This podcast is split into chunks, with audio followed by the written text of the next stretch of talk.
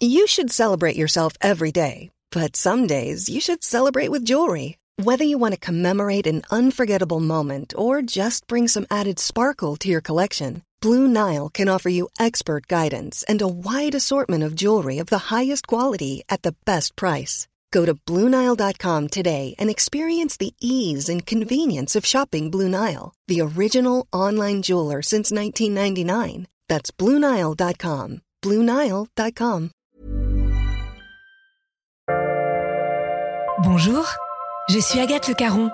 Bienvenue dans Aix, le podcast qui vous parle d'amour au travers d'histoires toujours extraordinaires.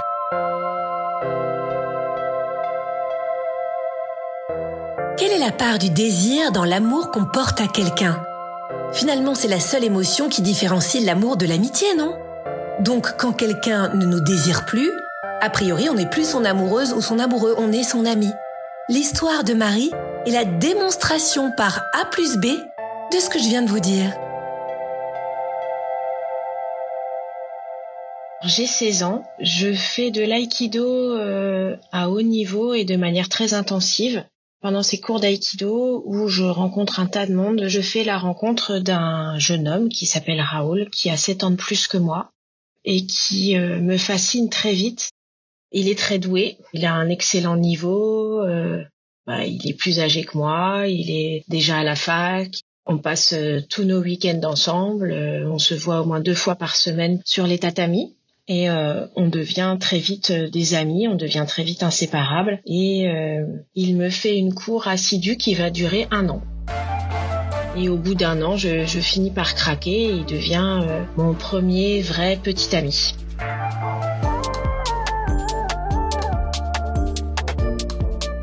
C'est ma première fois. Moi, je tombe très très vite très amoureuse de lui. Il a beaucoup d'aura, beaucoup d'influence euh, sur les gens qui nous entourent et du coup beaucoup d'influence sur moi. Et euh, voilà, moi je démarre mes études, donc euh, je pars faire mes études en Bretagne et donc on est séparés pendant un an. Je me dis très vite que ça ça va pas durer, que ça va je vais passer à autre chose et puis finalement notre histoire se poursuit à distance et on se rend compte qu'on a beaucoup de choses à partager à 20 ans, il me rejoint euh, donc euh, une nouvelle fois euh, en Bretagne. C'est la période de Noël et arrive une surprise et je tombe enceinte. Donc il repart parce qu'il vient de trouver du travail et voilà, s'ensuit une grande période de réflexion puisque moi je suis en plein en train de faire mes études. J'ai obtenu une bourse pour partir poursuivre mes études en Angleterre. Voilà, donc dans un premier temps, il n'était pas question de garder ce bébé puisque ça arrive quand même très tôt. Et puis, euh, on décide, euh, après une nuit entière de discussion, que finalement cette surprise est une, belle surprise et que on va se lancer et donc on garde ce bébé. Et je me retrouve euh, à 21 ans, maman d'une petite fille, et du coup je décide d'arrêter mes études et de les poursuivre à distance en fait, avec ce petit bébé et de chercher du travail. Donc je quitte la Bretagne, je le rejoins en Champagne-Ardenne où il a trouvé du travail et on commence notre vie de couple et de parents avec cette petite fille qui est bébé. Je dis toujours que j'ai appris à être maman sur le tas. C'était effectivement pas du tout prévu. Et s'ensuit une relation incroyable avec cette petite fille qui est un cadeau du ciel qui est un vrai petit soleil et euh, on a très vite une relation complètement fusionnelle. Et puis quatre ans après, je retombe enceinte. Enfin, j'ai pas du tout prévu à l'époque d'avoir un deuxième enfant et quatre ans après, deuxième surprise, et je retombe enceinte et c'est un petit garçon qu'on accueille de la même manière aussi comme un cadeau du ciel. Donc ces deux enfants pour moi sont vraiment euh, les enfants de l'amour parce qu'on est des jeunes, tout jeunes adultes, tout jeunes parents on n'a pas forcément une vie euh, très simple, on roule pas sur l'or, mais on est, on est plutôt heureux. On est un jeune couple heureux, on n'est pas marié. On apprend la vie en fait en même temps que qu'on apprend à être parent. On continue à faire beaucoup d'aïkido tous les deux. On est enseignants d'aïkido tous les deux. Donc après ça, on décide de se marier et on achète une maison dans un tout petit village complètement paumé euh, dans la Marne et les choses se gâtent parce que je me retrouve euh, toute seule avec mes deux petits enfants. Mon mari euh, est de plus en plus absent. Je suis complètement isolée, j'ai pas d'amis, enfin c'est voilà, mon travail me plaît pas forcément. Je végète comme ça un certain nombre d'années jusqu'au jour où j'en ai vraiment assez et je décide de démissionner sans prévenir personne et de trouver un autre travail, mais du coup beaucoup plus loin à Reims à 80 km de là. Et donc je, je fais l'aller-retour, je fais la route avec ces deux petits enfants aussi. Euh, c'est un petit peu lourd pour moi. Mon mari est quand même très absent parce qu'il donne beaucoup de cours, parce qu'il y a les cours d'aïkido, il y a le club à gérer, etc. Donc on n'est pas très souvent ensemble. Et puis je décide de déménager. Et donc je pose un ultimatum en disant, ben, où tu me suis, où tu restes. Mais moi j'ai besoin de vivre autre chose. On déménage finalement à Reims. Et là c'est le début de la fin de notre couple. Il est de plus en plus absent, ça devient très compliqué. Il est extrêmement jaloux. Je m'aperçois qu'il me trompe à plusieurs reprises. Euh, avec ses collègues de travail, avec euh, la babysitter. Enfin voilà, c'est un petit peu sordide cette histoire. Je paye très cher la volonté d'avoir euh, quitté ce petit village dans lequel on avait acheté notre maison. Lui, il avait vraiment cette idée de voilà, la famille, la maison, notre petite cage dorée, enfin notre petit cocon. Il me reprochait constamment d'avoir cassé le rêve en fait, d'avoir déménagé et donc, euh, je, je le payais en étant de plus en plus seule et en gérant euh, nos enfants intégralement toute seule. Il fait de plus en plus de déplacements. Voilà, et moi je me retrouve toute seule du coup avec les enfants euh, à gérer le quotidien, les enfants qui grandissent, l'école. Moi je fais énormément de gardes pour arriver à joindre les deux bouts. Et euh, voilà, et nos relations se, se, détériorent de plus en plus jusqu'à être euh, tissées de disputes incessantes. Euh, on en vient aux mains l'une fois ou l'autre. Et moi, je décide que c'est plus possible et que c'est plus vivable. Et je choisis de quitter la Marne avec mes enfants en trois jours et de rejoindre ma région de naissance, qui est l'Alsace. Donc, je trouve un travail et je me, je me sauve en quelque sorte avec les enfants. Après la séparation, c'est encore très violent ou c'est plus euh, des discours du genre euh, ben voilà sans moi t'es rien, tu y arriveras jamais, tu peux pas vivre loin de moi, etc. Et donc euh, pendant des années, j'essaye de me construire toute seule avec mes enfants qui grandissent et qui sont vraiment extraordinaires. Et il me faut au moins 4 à 5 ans pour arriver à, reprendre des forces et, à me dire que je ne céderai pas et que je ne reviendrai pas à ses côtés. Donc c'est un long, long apprentissage et euh, il me faut 15 euh, ans pour divorcer en fait.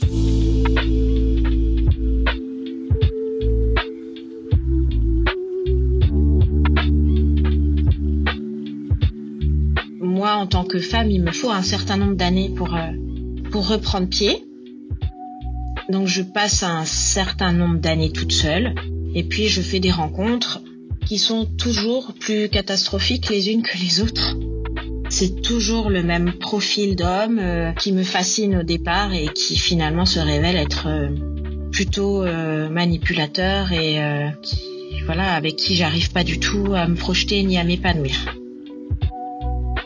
Il se passe un certain nombre d'années où finalement avec les enfants on a notre petit cocon à tous les trois et ça se passe très bien. Ma vie de femme est désastreuse. Et puis un jour, j'ai une prise de conscience et je décide de, de, me reprendre en main et je me dis bon ben voilà les, les, prochaines personnes que je rencontre ne seront plus ce type de personnes et que euh, finalement c'est pas ça qui me convient.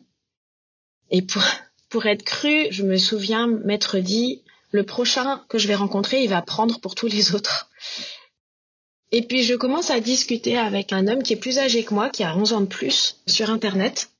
Et euh, je le trouve euh, intellectuellement euh, très intéressant, extrêmement gentil, plutôt vachement normal en fait par rapport à tout ce que j'ai pu rencontrer les années auparavant.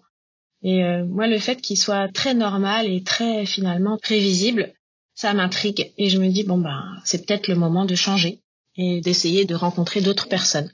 Et donc très vite, il me propose de me rencontrer et je me suis dit bon on va on va commencer les bonnes résolutions tout de suite. Je me fais poireauter pendant une heure sur un trottoir et j'étais, je me souviens, euh, m'être cachée dans la vitrine du magasin de ma meilleure amie, qui est opticienne.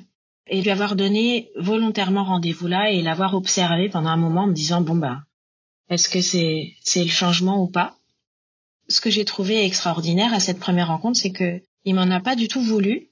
On a tout de suite commencé à, à discuter euh, sur le trottoir. Il me propose de marcher, d'aller manger un morceau. Euh, et me dit-il parce que euh, deux heures après, il a l'enterrement de sa belle-mère. Donc, je trouve ça complètement incongru et finalement assez drôle comme rencontre. Et donc, très rapidement, on va manger ensemble et en une heure, je connais toute sa vie. Je sais qu'il a trois filles, qu'il est en train de divorcer. Et alors, euh, avec beaucoup d'humour, il me dit bon bah j'ai pris un abonnement limité, donc il faut que je rentabilise le nombre de rencontres. Et voilà. Et donc euh, c'est pour ça que je je ne traîne pas. Je lui explique que j'ai trouvé ça un peu goujat, en tout cas pas très diplomate. Mais finalement, il dit ça avec beaucoup d'humour et, euh, et bon, on passe là-dessus. Puis on commence à se voir régulièrement.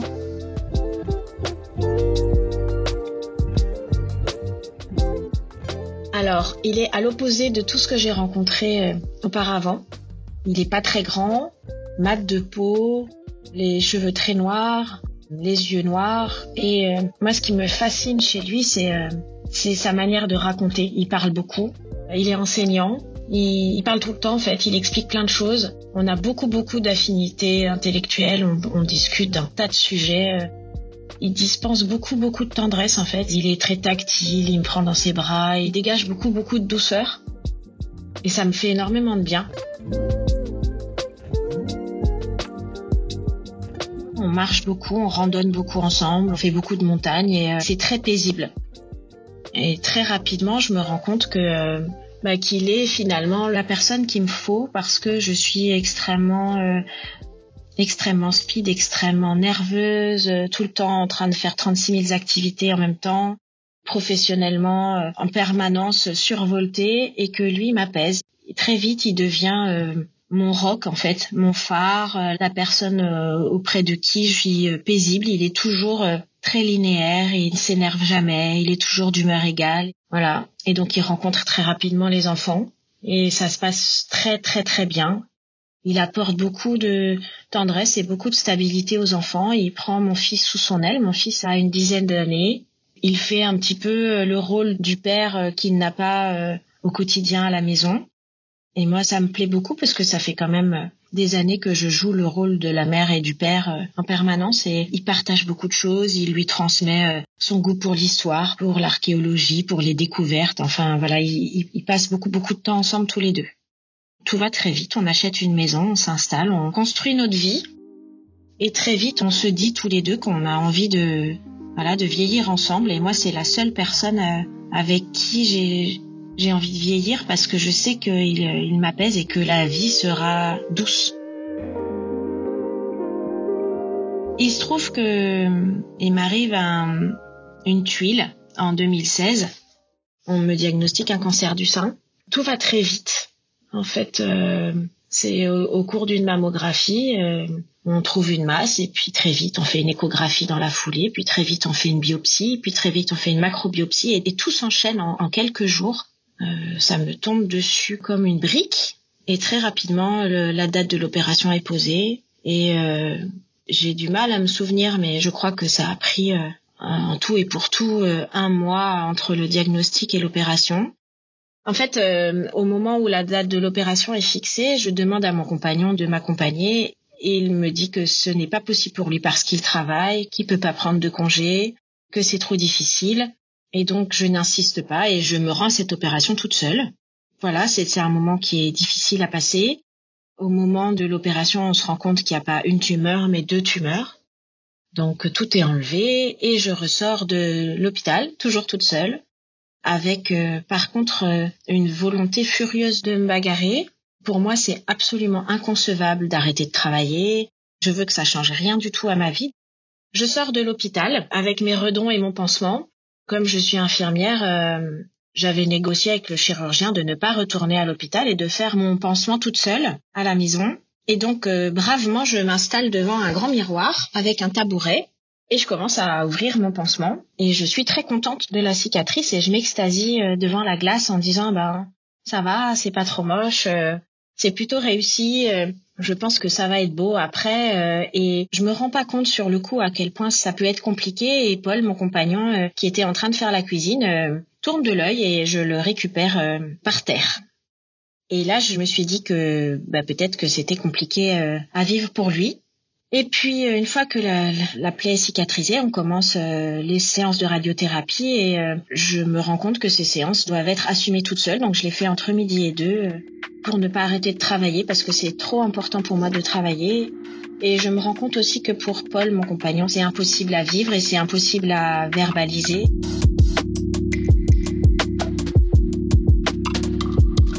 La vie continue comme elle était avant et personne ne parle de rien. Et euh, on ne parle jamais de ce traitement, on ne parle jamais de la suite de cette opération. Et la seule chose qui m'alerte, c'est du jour au lendemain, on a complètement cessé d'avoir toute vie intime. Quand je lui en parle et quand je réclame, il me dit ah mais non mais euh, moi j'ai plus envie, euh, c'est plus possible pour moi. Et et donc bah je j'avoue que euh, dans un premier temps je prends un peu la nouvelle comme une claque et je me dis bon bah c'est une conséquence de l'opération. Alors c'est vrai que pour une femme bah, d'être opérée, d'être mutilée, moi j'ai vécu ça vraiment comme une mutilation. Ben, on perd un peu confiance en soi et je me dis bon ben voilà ça l'a bloqué c'est c'est plus possible. Et je me sens pas du tout à l'époque en mesure euh, de réclamer et de me fâcher et de dire que ben que c'est important pour moi et donc les semaines se passent les mois se passent mais rien dans son attitude n'a changé il est toujours aussi gentil il est toujours aussi euh, prévenant en fait rien dans son attitude n'a changé par rapport à moi si ce n'est que ben, pendant des mois et des mois, il ne me touche plus. Il ne peut pas. Et du coup, j'avoue que comme je n'ai absolument pas confiance en moi, je me dis bon bah voilà, je suis, je suis devenue euh, repoussante quoi. Ben j'en prends mon parti et donc euh, je crois que pendant des années, euh, on se satisfait de cette situation-là puisque ben, moi je je me suis dit que je valais pas le coup et je pense que lui il, il en est il en est rendu un peu au même truc en fait. Il, il veut plus, il peut plus et du coup comme c'est un problème, on n'en parle pas, on met un fonchoir dessus et on attend que ça passe.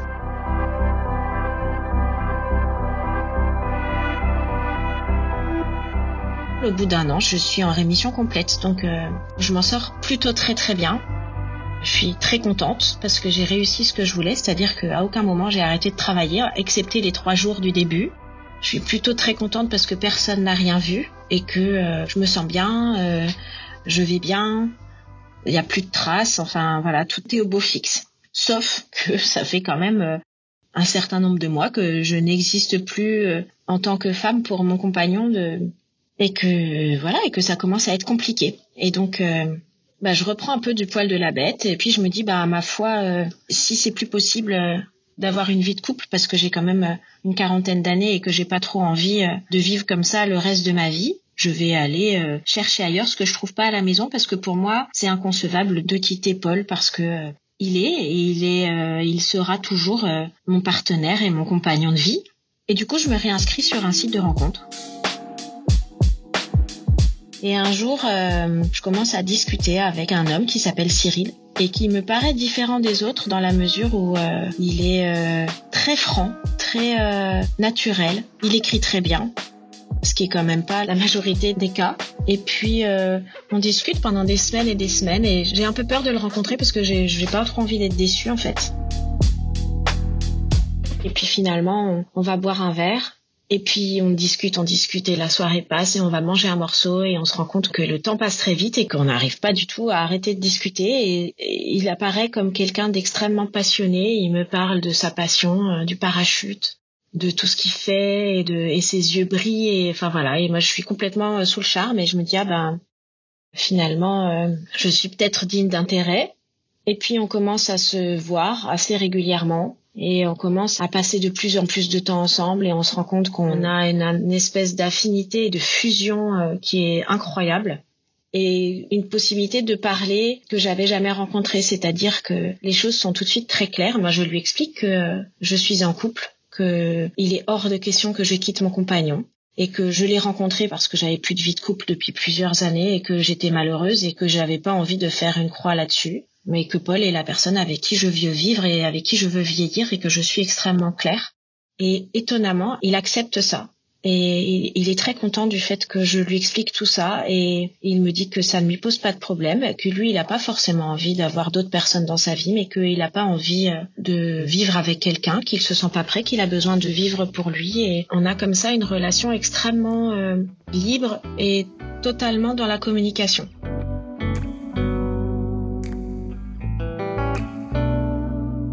Avec Cyril, on se voit de plus en plus, mais c'est pas non plus euh, toutes les semaines et on a euh, une sexualité qui est euh, incroyable, qui est fluide, qui est fusionnelle. Il me regarde, il me regarde comme une femme et je réalise qu'en fait euh, personne m'avait jamais regardé comme ça.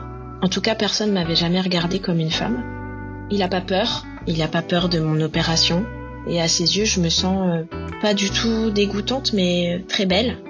Enfin, pour moi, c'est une vraie thérapie en fait, ça me redonne confiance en moi, je me sens désirée, je me sens euh, attendue, je me sens complètement vivante. Et d'autant plus vivante qu'il me met pas de pression, qui sait exactement euh, quelle est ma vie et que à aucun moment, jamais dans notre relation, il a été question de euh, oui, mais quand même, je veux passer plus de temps avec toi et et du coup, cette liberté et cette fluidité fait que ben moi, je me reconstruis complètement en fait.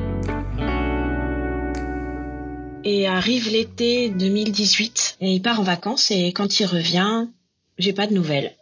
Pas de messages. Alors c'est vrai que comme on est plutôt libre, moi je suis, je suis pas trop une fan des SMS à tout bout de champ.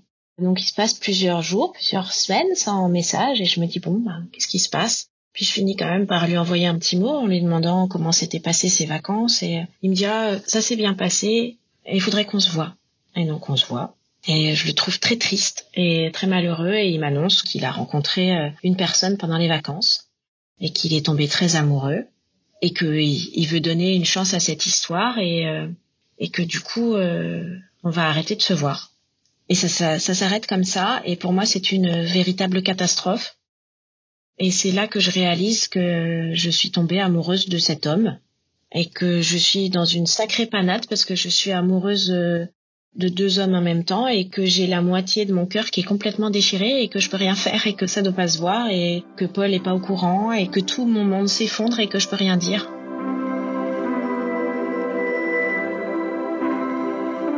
Je passe quelques mois absolument catastrophiques. Et puis je reçois un message au bout de quelques mois de Cyril qui me dit que il a besoin de me voir, qu'il peut pas vivre sans moi et que je lui manque trop et qu'il en a parlé à, sa compagne et qu'il lui a expliqué que c'était pas possible pour lui de ne pas me voir. Et donc euh, on recommence à se voir un petit peu et je revis et du coup euh, on passe quelques mois où on a de nouveau une relation épisodique comme ça, on se voit de temps en temps. Moi, je prends mon courage à deux mains et j'explique du coup à Paul que ça fait un certain nombre d'années que je vois quelqu'un d'autre. Je lui explique pourquoi, mais en même temps, j'ai pas trop besoin de lui expliquer parce qu'il a analysé ça tout seul. Et je lui explique aussi que je comprends que ce soit très compliqué et que je comprends tout à fait qu'il ne supporte pas cette situation. Et que pour moi, par contre, je ne pourrais pas faire machine arrière. Et donc, euh, que si c'est trop difficile à vivre pour lui, je préfère partir même si je l'aime, je lui explique et je lui redis que, ben voilà, j'aime deux personnes, que ça s'appelle être polyamoureux et que euh, je ne ferai pas machine arrière et que je préfère le quitter et qu'il soit heureux et que mon souhait le plus cher c'est qu'il soit bien, enfin que tout le monde soit bien. Et là, étonnamment, il me dit que non, bah, qu'il est prêt à assumer ça et que euh, la chose qu'il veut et qui est importante pour lui, c'est que les choses soient dites et soient claires et euh, qu'il n'y ait pas de mensonges. Au moment où j'annonce à Paul que ben voilà que j'ai quelqu'un d'autre et que voilà ça fait plusieurs mois que ça dure et euh, quels sont mes souhaits, euh, moi j'aurais imaginé qu'il allait effectivement euh, se bagarrer et se battre et revendiquer cette vie intime et du coup ben, je lui ai proposé de tenter quelque chose en lui disant ben il peut se passer ce qui se passera et s'il se passe rien ben il se passe rien et en fait ça fait plusieurs mois et il se passe pas plus de choses que ce qui se passait avant mais moi, ce qui est important pour moi, c'est qu'il soit bien et qu'il agisse en fonction de ses désirs. Alors aujourd'hui, euh, ça fait plusieurs mois que les choses sont dites, que les choses sont claires et, euh, posées. Alors c'est une histoire magnifique. J'ai beaucoup de chance. Moi qui ai jamais eu confiance en moi, en fait, j'ai la chance d'être aimée comme ça par deux hommes de deux manières différentes et que les choses soient soient belles. Et euh, ça me redonne confiance en moi En tout cas, je me rends compte que je mérite d'être aimée. Et je pense pas qu'on pourrait me le montrer mieux que ça. Et euh, cette relation, je la trouve magnifique parce que finalement, elle est euh, tellement basée sur l'observation et sur l'écoute de l'autre et que ce qui est important pour nous trois, c'est que l'autre soit bien. Et euh, si ça doit passer par le fait que l'autre puisse vivre d'autres choses, une autre relation avec une autre personne, à partir du moment où c'est dit, ça ne change en rien l'amour qu'on porte. Moi, j'aime profondément, profondément ces deux hommes, de deux manières différentes probablement, hein, comme une mère aimerait euh, ses enfants de deux manières différentes, mais elle en aime pas moins un enfant par rapport à l'autre. Voilà, je voulais vraiment euh, raconter cette histoire pour montrer à quel point ça peut être beau et que à quel point ça n'est pas sordide.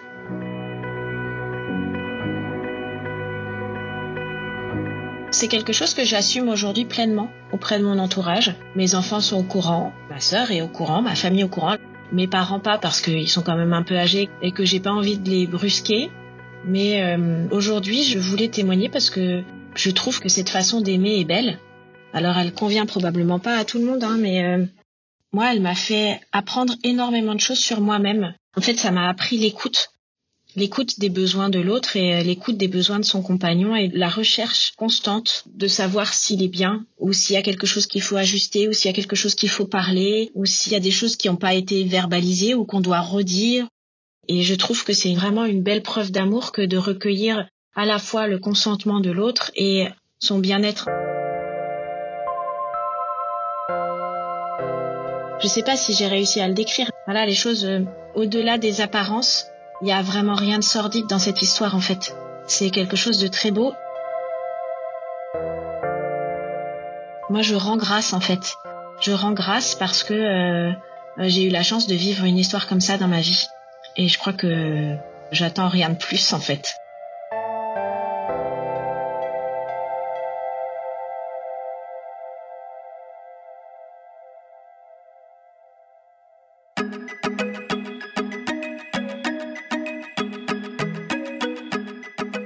Si vous avez aimé Ex, c'est que vous aimez les histoires intenses. Alors je vous invite à découvrir notre tout nouveau podcast qui s'appelle Les Rescapés. En attendant, merci à Clémentine Delagrange d'avoir réalisé cet épisode et à Stéphane Bidard de l'avoir monté et mis en musique.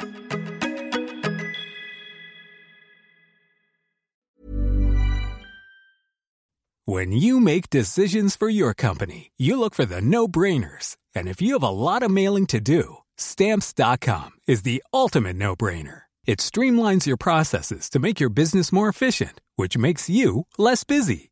Mail checks, invoices, legal documents, and everything you need to keep your business running with stamps.com.